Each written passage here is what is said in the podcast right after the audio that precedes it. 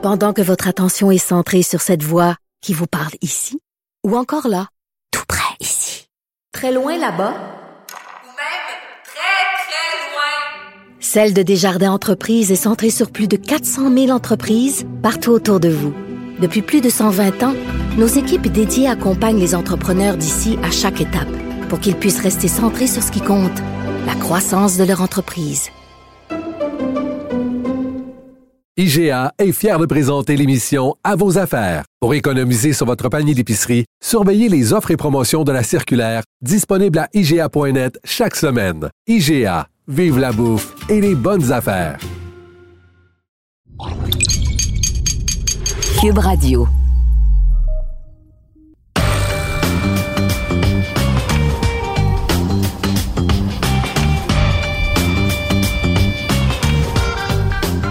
Cette semaine, au balado du champ gauche, l'heure est au bilan dans la NFL. Cinq entraîneurs-chefs congédiés ainsi que trois directeurs gérants. Je reviens sur mes prédictions du début de la saison. Finalement, c'est pas si pire que je pensais. Et un coup d'œil sur les six matchs éliminatoires du week-end. Bienvenue au balado du champ gauche, édition du mercredi le 12 janvier. On va revenir bien sûr sur les euh, congédiements depuis la fin de la saison dans la NFL, puisqu'il y a eu cinq entraîneurs-chefs, trois directeurs gérants qui euh, ont été congédiés depuis les euh, derniers matchs présentés dimanche dans la NFL. Évidemment, il y a une surprise, selon moi, peut-être un congédiement qu'on ne s'attendait pas, c'est du côté des Dolphins de Miami, alors que l'entraîneur-chef Brian Flores s'est vu montrer la porte. C'est surprenant parce que quand même, les, Dolphins avaient connu une bonne fin de saison. Souvenez-vous, à un moment donné, on était 1-7 et on termine la saison avec 9 victoires, 8 défaites. Donc, on a gagné 7 matchs de suite, 8 de nos 9 dernières rencontres. Mais malgré tout, le directeur gérant de l'équipe, euh, Chris Greer, a décidé de congédier son entraîneur-chef. Bon, on dit qu'il y avait un petit peu un conflit sur la philosophie de l'équipe entre euh, Brian Flores et le directeur gérant, euh, Chris Greer. Alors, ce serait intéressant de voir maintenant qui va le remplacer, parce qu'on a quand même une bonne équipe entre les mains. Euh, est-ce que ça veut dire que le directeur gérant, lui, est dans le camp que toi, Tanga Valois, c'est le quart d'avenir ou c'est qu'on veut aller dans une autre direction? Alors, il y a quand même des questions du côté des Dolphins de Miami. Je pense que Tua, c'est la question numéro un. Est-ce qu'il a assez de démontrer cette année pour qu'on commence la saison 2022 avec lui? Parce que lorsqu'on fait le tour de la NFL présentement, on aura l'occasion d'en parler euh, lors des, des, des prochains balados il va y avoir un manque de quart arrière euh, numéro un. Euh, il y a des équipes qui euh, sont à la recherche de quart arrière. C'est pas un grand repêchage en termes de quart arrière qui pourrait avoir un impact dès l'année prochaine dans la NFL. Alors, qu'est-ce qu'on va faire pour combler ces postes? on pense à l'exemple de, Pittsburgh. On sait que Ben Roethlisberger, tout indique qu'il va annoncer sa retraite. Qui sera le quart des Steelers si on veut compléter une transaction? Si on va aller chercher un quart arrière euh, soit via le marché des joueurs autonomes. Encore là, il n'y a pas, y a pas une grande sélection finalement pour combler les 32 postes dans la NFL. Et euh, c'est pour ça que je pense que du côté des, Dolphins de Miami, on avait beaucoup parlé de Deshaun Watson, mais est-ce que Tua a démontré assez de, belles choses cette année pour obtenir le poste de partant à long terme avec les Dolphins, surtout avec un nouvel entraîneur-chef qui va s'amener en remplacement de Brian Flores? Les Broncos de Denver avaient déjà annoncé euh, après le match de, du week-end, le congédiement de Vic Fangio. Euh, ça, c'est, peut-être pas une grande surprise non plus. Je pense que Vic Fangio, malheureusement, c'est un très bon coordonnateur défensif. C'est peut-être pas un entraîneur-chef. Alors, après une saison de 7 victoires, 10 défaites, on a décidé du côté des Broncos de Denver euh, de faire un changement au poste d'entraîneur-chef. Les Broncos ont terminé au quatrième et dernier rang de la section. Ceux qu'on s'attendait bien sûr, les Packers, euh, les euh, Vikings du Minnesota dans la division Nord, les Vikings avec une fiche de 8 victoires, 9 défaites, ont décidé de faire le grand ménage. Non seulement Mike Zimmer, l'entraîneur-chef, mais également le directeur gérant Rick Spielman a perdu son poste. Alors on doit trouver un nouveau directeur gérant, un nouveau, euh, un nouvel entraîneur-chef du côté des Vikings pour la prochaine saison. Même chose chez les Bears. Alors, tout ça en raison, encore une fois, de la domination des Packers dans cette section. Les Bears décident de passer à autre chose après une saison de 6 victoires, 11 défaites. C'est la fin pour l'entraîneur-chef Matt Nagy. On s'y attendait depuis plusieurs semaines. Les, rumeurs circulaient à Chicago depuis, euh, depuis belle lurette. Et Ryan Pace, le directeur gérant, a également été congédié. Euh, c'est lui qui a complété la transaction pour Justin Fields qui a donné des choix repêchage pour monter et aller chercher Justin Fields lors du dernier repêchage. Alors, très intéressant de voir ce qui va se passer à Chicago. Au cours des derniers jours, on a vu là, les, les, les Bears qui ont soumis une liste des demandes à plusieurs équipes. On, on interviewe presque tous les candidats qui sont disponibles présentement. Alors, ce serait intéressant de voir comment on va faire le processus également. Est-ce qu'on est qu'on embauche un entraîneur-chef avant un directeur gérant? Euh, souvent, c'est pas la meilleure solution. On est mieux d'y aller avec d'abord un directeur gérant et ensuite l'entraîneur-chef. Alors, euh, très intéressant ce qui se passe du côté des Bears de Chicago pour les remplaçants de Ryan Pace et de Matt Nagy. Les, euh, bon, évidemment, les Jaguars de Jacksonville et les Raiders de Las Vegas, eux, avaient déjà congédié leur entraîneur-chef plus tôt dans la saison. Urban Meyer, trois victoires, 14 défaites, une saison, catastrophe à Jacksonville. Urban Meyer congédié. John Gruden avait dû démissionner plus tôt cette saison, on se souvient, en raison des, allégations sur des propos qu'il avait tenus euh, lorsqu'il était euh, il y a quelques années. Alors John Gruden qui avait démissionné de son poste et les Raiders ont quand même participé aux séries euh, en raison des, succès de l'équipe en fin de saison. Mais l'autre l'autre grand ménage, c'est du côté des Giants de New York, alors que l'entraîneur-chef Joe Judge a été congédié finalement mardi après avoir rencontré les propriétaires de l'équipe on a décidé de faire un changement. Ça a été un peu plus tard que euh, les autres formations. On n'a pas euh, fait le changement lundi immédiatement.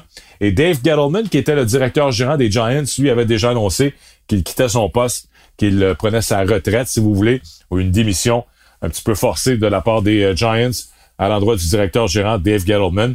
Alors, ce serait intéressant là aussi de voir ce qu'on va faire chez les Giants présentement avec Daniel Jones. On doit prendre une décision au poste quart. Est-ce que Jones c'est le quart d'avenir? Est-ce qu'on est-ce pense à, aller dans une autre direction? Est-ce qu'on y va là aussi via transaction? Et même chose avec euh, on a quand même des éléments intéressants. On pense à Saquon euh, Barkley qu'on avait repêché en première ronde. On pense au receveur de passe qu'on a à notre disposition. Mais ça ça n'a pas fonctionné avec euh, Joe Judge. Et ça s'est vraiment mal terminé cette année. Quatre victoires, 13 défaites pour les Giants. Bon dernier dans la section ouest, qui était vraiment disponible. La section ouest de l'Association nationale, euh, je pense qu'on les quatre équipes pouvaient vraiment aspirer au premier rang, mais ça a été très décevant du côté des Giants. Donc, le bilan, c'est cinq entraîneurs-chefs congédiés depuis la fin de la saison, sept au total cette année, trois directeurs gérants également remplacés dans la NFL. Et c'est un petit peu le chiffre magique. Hein? L'an dernier, en 2021, on a eu euh, sept entraîneurs-chefs qui ont fait leur arrivée, qui ont fait leur entrée dans la NFL. Et voici ce que ça a donné pour ces sept euh, nouveaux venus dans la NFL cette saison. Brandon Staley avec les Chargers, 9 victoires, 8 défaites. Ça avait très bien commencé pour Brandon Staley. Ça s'est gâté un petit peu en fin de saison. Euh, il y a eu des décisions un petit peu douteuses, surtout lors du dernier match, souvenez-vous, lundi soir, un match incroyable, euh, dimanche soir, pardon, entre les Chargers et les Raiders en prolongation. Euh, quelques décisions douteuses. On reproche beaucoup à Brandon Staley le fait qu'il a demandé un temps d'arrêt avec 38 secondes à faire en prolongation. Les Raiders, possiblement, euh, auraient eu un long placement à tenter ou auraient tout simplement décidé de courir avec le ballon, d'écouler le temps. Les deux équipes auraient fait match nul. Les deux équipes auraient participé aux séries. Brandon Staley demande un temps d'arrêt. Ça donne euh, la chance aux Raiders de faire des changements de personnel. Staley dit, nous, on voulait avoir notre meilleur personnel pour arrêter le jeu au sol. Finalement, ça n'a pas fonctionné. On a quand même, on est quand même allé chercher un premier, euh, un premier jeu, un long gain. On a pris notre temps d'arrêt et on a réussi le placement de la victoire. Alors, décision un peu douteuse de Brandon Staley. C'était pas sa première cette année. Souvent, des, euh, des jeux de quatrième essai où on décidait de garder l'attaque sur le terrain. Alors, c'est, euh, c'est intéressant de voir les ajustements qu'on va apporter du côté des Chargers parce que je pense que les Chargers forment l'une des sept meilleures formations. On aurait dû voir les Chargers en série lors des éliminatoires, mais on doit se contenter des Steelers de Pittsburgh en raison de cette défaite des Chargers dimanche soir contre les Raiders de Las Vegas. Les Eagles avec Nick Sirianni, 9 victoires, 8 défaites. Euh, on se posait des questions lorsque Sirianni a été nommé. Euh, ça avait mal commencé là aussi du côté des Eagles. Euh, un petit peu décevant en début de saison. Et on s'est très bien replacé. On avait quoi? On avait deux victoires, cinq défaites à un moment donné chez les Eagles. Et là, on participe aux éliminatoires. On a finalement euh, découvert notre identité, c'est-à-dire le jeu au sol. Euh, Jalen Hurts a quand même bien fait dans les circonstances avec un bon jeu au sol derrière lui. Alors, Nick Sirianni, à sa première saison, on peut dire euh, succès avec les Eagles, les Eagles qui vont participer aux éliminatoires. Arthur Smith à Atlanta, 7 victoires, 10 défaites. Ça a été un peu décevant. On s'attendait à beaucoup mieux du côté des Falcons. David Colley, comme entraîneur-chef à Houston à sa première saison, lui, il arrive quand même euh, plus tard en carrière, là, 65 ans, si je me souviens bien, dans le cas de David Colley, 4 victoires, 13 défaites. Euh, ça n'a pas été une saison facile pour euh, les, les Texans. On a décidé quand même de donner une deuxième chance à David Colley. La, seule bonne nouvelle pour Houston, c'est que Davis Mills, le quart arrière qu'on avait repêché l'an dernier, a dû jouer en raison de tout ce qui s'est passé avec, bien sûr, la saga de Sean Watson, mais surtout la blessure de Tyrod Taylor. Mills a eu 11 départs et a bien fait en fin de saison. Alors, est-ce qu'on a finalement découvert un quart partant, un quart numéro un en Davis Mills chez les Texans de Houston pour la saison prochaine? David Coley devrait revenir pour une deuxième saison à la barre de l'équipe. Les Jets, Robert Sala, 4 victoires, 13 défaites. Je pense qu'on s'attendait à beaucoup mieux euh, du côté de Robert Sala à son arrivée. Lui qui arrivait de San Francisco, très, très belle réputation comme coordonnateur avec les 49ers. Et ça n'a pas été un grand succès sa première saison avec les Jets. Zach Wilson, le corps recru. Il y a du travail à faire du côté des Jets. Alors, euh, première saison un petit peu décevante.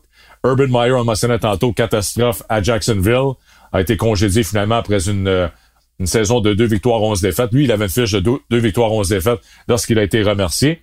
Et à Détroit, Dan Campbell, trois victoires, 13 défaites, et un match nul. Mais on dirait que tout le monde a, vraiment acheté la philosophie, a embarqué dans la, philosophie de Dan Campbell. Et je crois que les, Lions s'en vont dans la bonne direction. Oui, ça fait drôle à dire ça après une saison de 3 victoires, 13 défaites. C'est pas vraiment une fiche reluisante. Mais on a l'impression quasiment que les Lions euh, ont, vraiment une identité.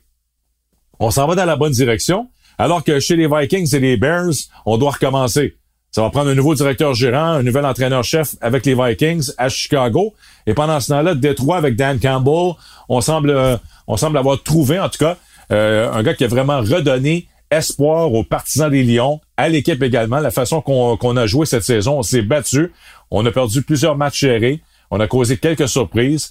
Alors, euh, finalement, malgré une fiche de 3-13-1, je pense qu'on peut dire que ça a été un succès l'embauche de Dan Campbell avec les Lions de Détroit. Alors voilà pour le bilan des entraîneurs congédiés, de ce que les euh, nouveaux venus ont fait cette saison.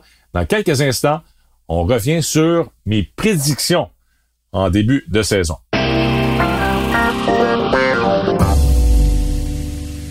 On va maintenant revenir sur mes prédictions du début de saison dans la NFL concernant le classement. Pourquoi? Parce que souvent, on fait des prédictions, que ce soit dans la NFL, au baseball majeur, euh, dans la Ligue nationale de hockey. Tout le monde fait ses prédictions en début d'année. Mais rarement, on revient à la fin de la saison pour dire, bon, ben, finalement, ça a donné quoi? Est-ce qu'on était complètement dans le champ gauche ou on a eu euh, quelques bonnes prédictions? Alors, euh, j'ai trouvé dans mes archives le 7 septembre dernier, c'était l'émission, le, balado du début de saison de la NFL et j'avais fait des prédictions concernant les champions de, des, euh, des huit sections ainsi que les équipes repêchées. Alors voici ce que ça donne. Euh, vous allez voir, là, j'ai, j'ai les archives sonores de très grande qualité pour vous faire entendre mes prédictions du début de la saison. Alors voici ce que ça a donné le 7 septembre dernier avec mes prédictions dans la NFL. On termine avec le portrait des éliminatoires maintenant. Voici mes prédictions dans l'association américaine. Dans la section Est, les Bills de Buffalo vont terminer au premier rang. Section Nord, les Steelers de Pittsburgh au premier rang. Dans la section Sud, les Titans du Tennessee seront premiers. Et dans l'Ouest, encore une fois, évidemment, les Chiefs de Kansas City. Alors, pas si pire, pas. J'avais choisi les Bills pour terminer premier dans l'Est. Les Steelers sont dans les éliminatoires, mais en temps normal ne devraient pas être là. Alors, les Steelers, non, n'ont pas terminé au premier rang. Moi, je voyais les Steelers avoir beaucoup plus de succès.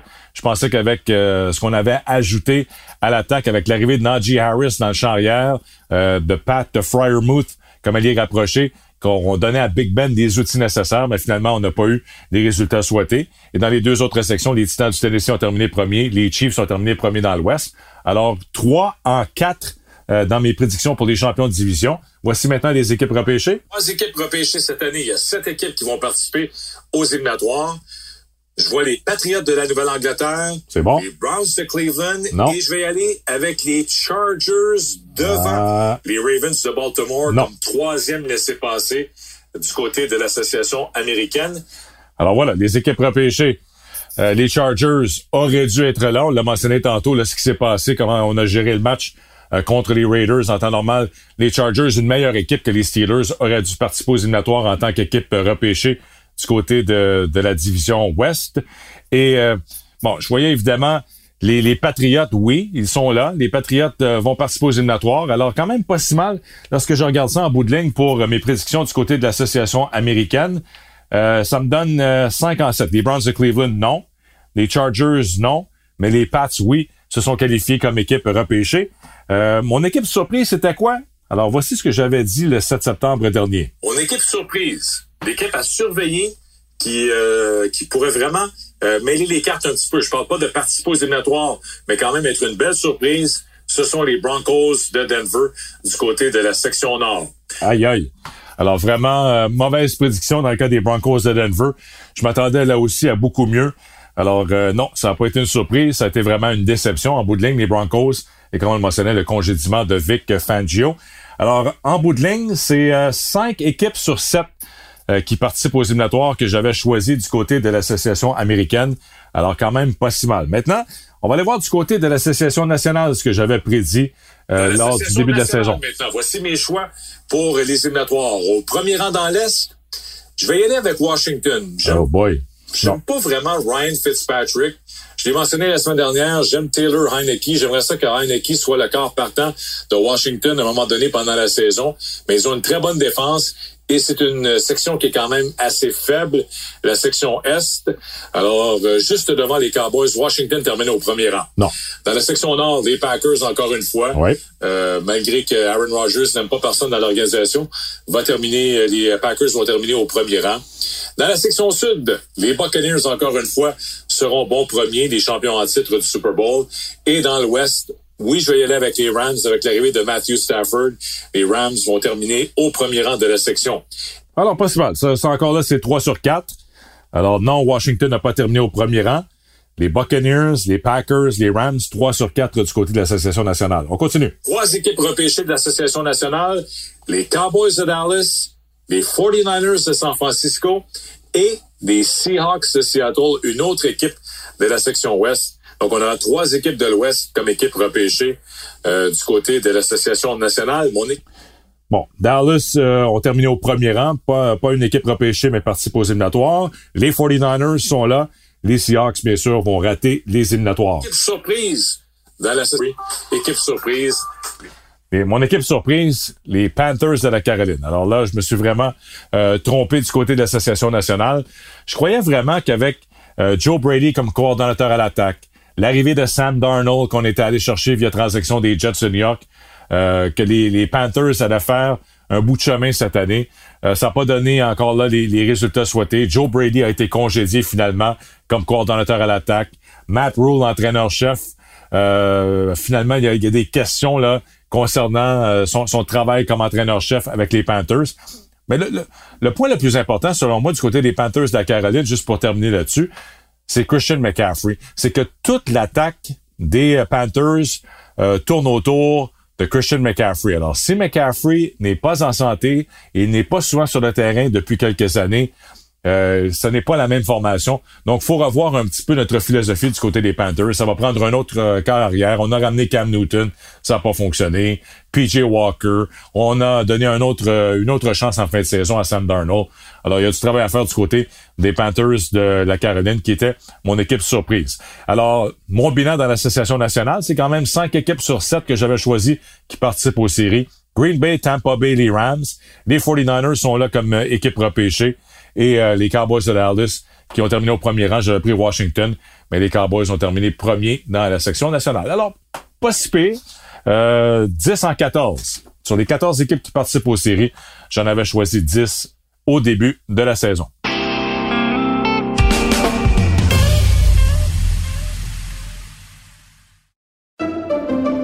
Pendant que votre attention est centrée sur cette voix qui vous parle ici, ou encore là, tout près ici, très loin là-bas, Ou même très, Celle de Desjardins Entreprises est centrée sur plus de 400 000 entreprises partout autour de vous.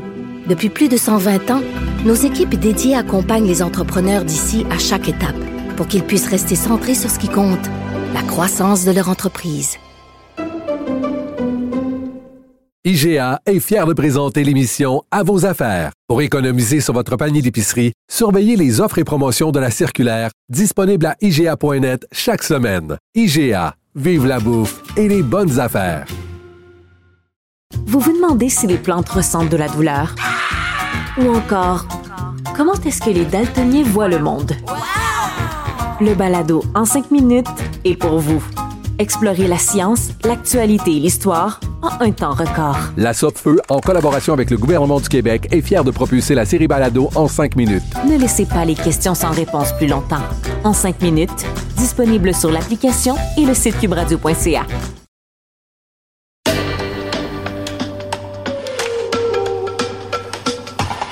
Bon, passons maintenant aux choses sérieuses, c'est-à-dire un aperçu des six matchs éliminatoires à l'affiche ce week-end.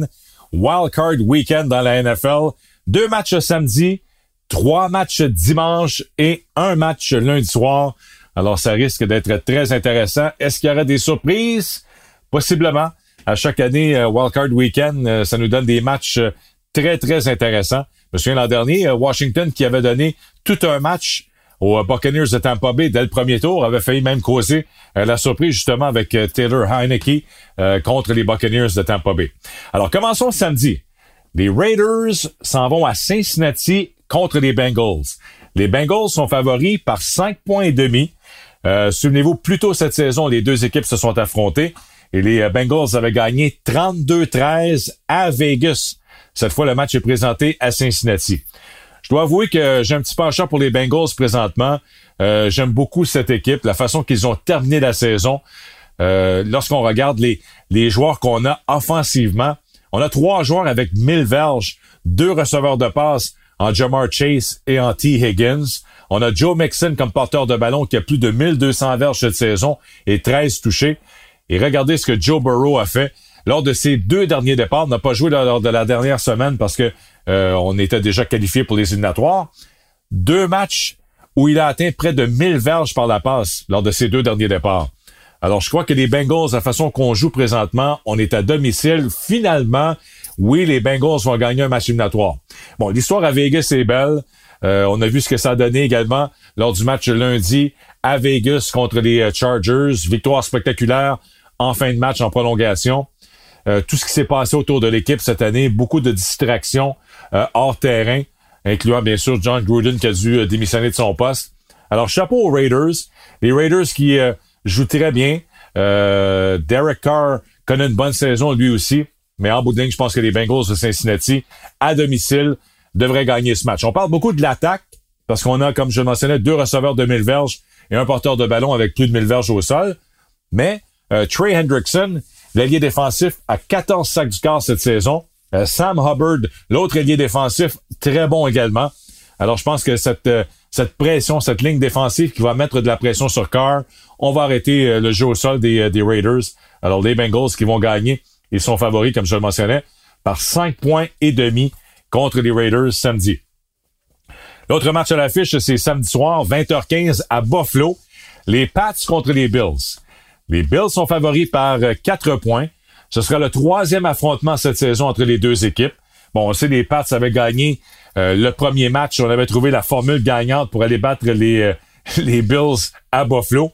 Alors que Bill Belichick avait décidé, c'était venteux, il neigeait, c'était des conditions vraiment difficiles.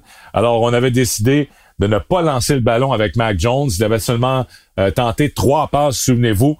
Euh, un record à ce moment-là pour le moins grand nombre de passes tentées dans un match. Et on avait couru le ballon 46 fois pour plus de 222 verges et euh, les euh, Bills avaient gagné le match. Lors du deuxième match entre les deux équipes, les Bills ont gagné à Foxborough contre les Pats. Moi, j'ai l'impression on retourne à Buffalo. Les Bills ont l'expérience maintenant des éliminatoires. Josh Allen, c'est le meilleur joueur dans, dans, ce, dans ce match, le meilleur joueur des deux équipes.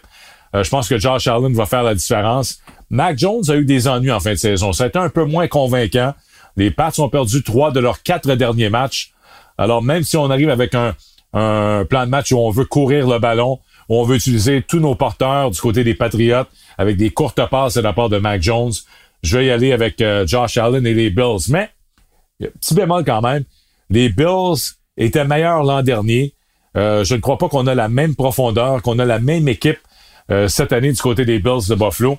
Alors, je pense pas qu'on va qu'on va aller aussi loin, mais on va commencer avec une victoire contre les Patriots.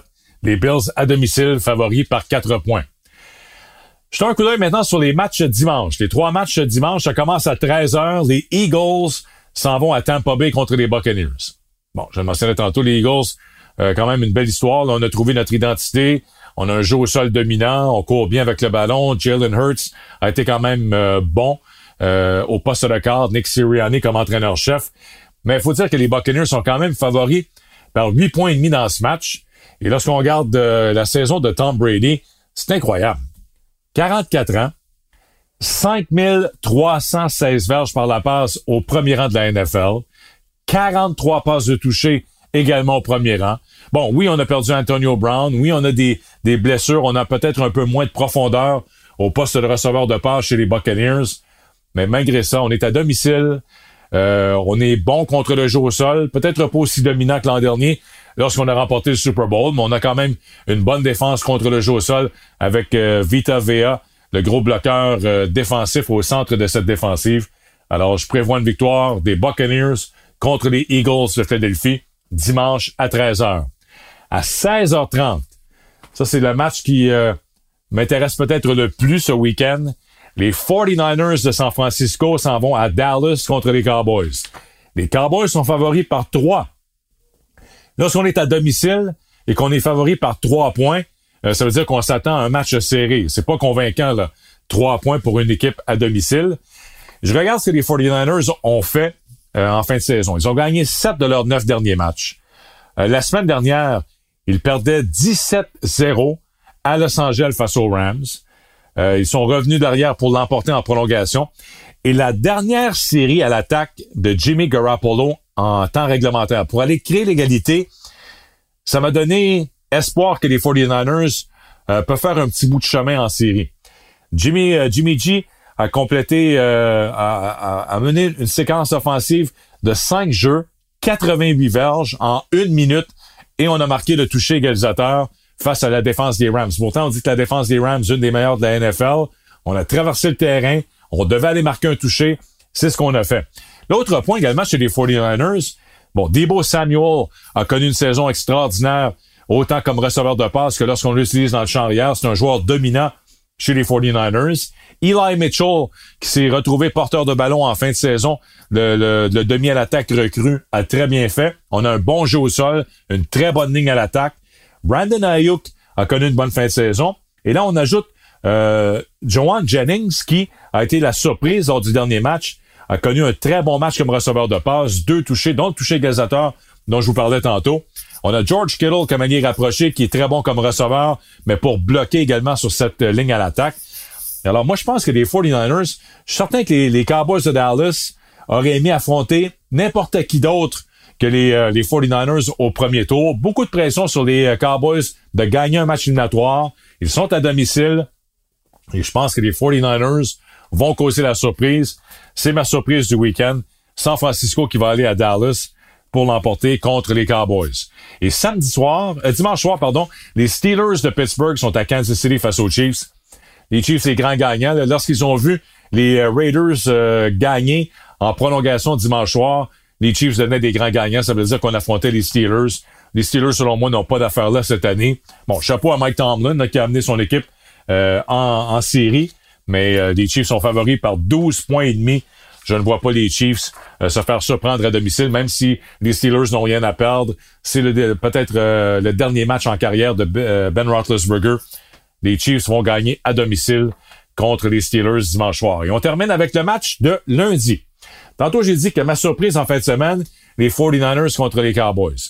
Mais il y a une autre surprise selon moi. Les Cards de l'Arizona qui s'en vont à Los Angeles face aux Rams.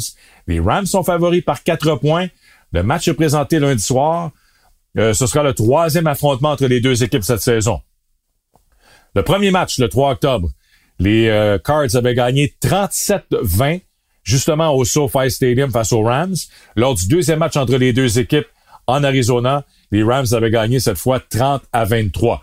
Alors, on a divisé les honneurs de la série, mais je suis pas convaincu par Matthew Stafford. Oui, les statistiques sont impressionnantes. Oui, Cooper Cup est le meilleur receveur de la NFL. Mais je regarde, lors de ces quatre derniers matchs, Stafford, huit passes de toucher, huit interceptions. L'autre point également, lors du dernier match, on est 17-0 à domicile. On doit absolument gagner ce match. On laisse les 49ers revenir dans le match. Les 49ers qui l'emportent en prolongation. Euh, Stafford qui est victime d'une interception euh, coûteuse. L'autre point également, puis ça c'est mon opinion personnelle, c'est pour ça que, que, vous écoutez le balado, c'est souvent pour avoir un petit peu euh, mon point de vue sur certaines situations.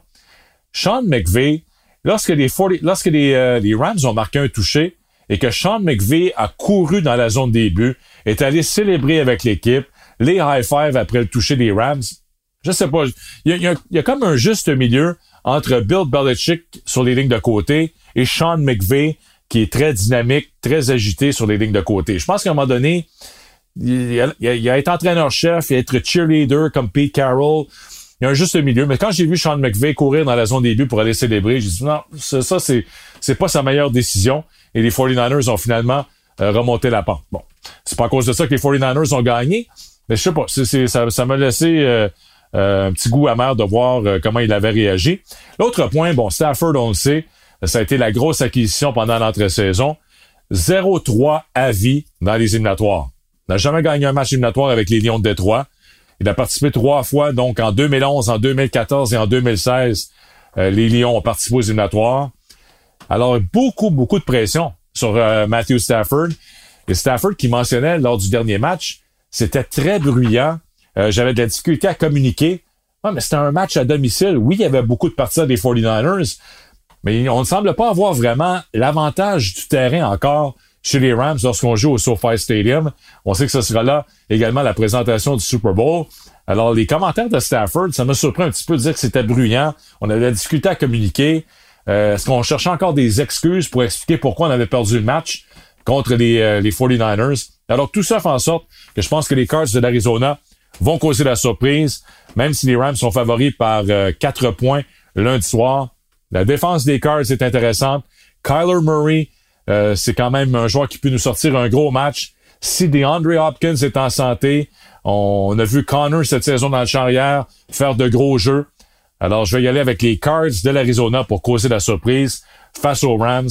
Alors, voilà le portrait des éliminatoires en Wild Card Weekend. Seulement, sur mes prédictions, deux surprises. Les 49ers vont aller à Dallas battre les Cowboys.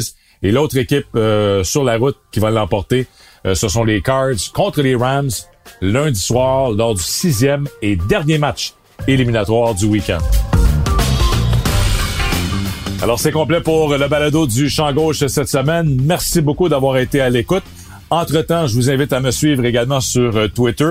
Le compte Twitter, c'est balado du champ avec le chiffre 7 pour Champ Gauche. Alors, Denis Casavant, balado du Champ Gauche sur Twitter. On se donne rendez-vous dans une semaine. On va revenir, bien sûr, sur les six matchs éliminatoires du week-end. Alors, bon week-end de football, bon début des éliminatoires et on se donne rendez-vous la semaine prochaine.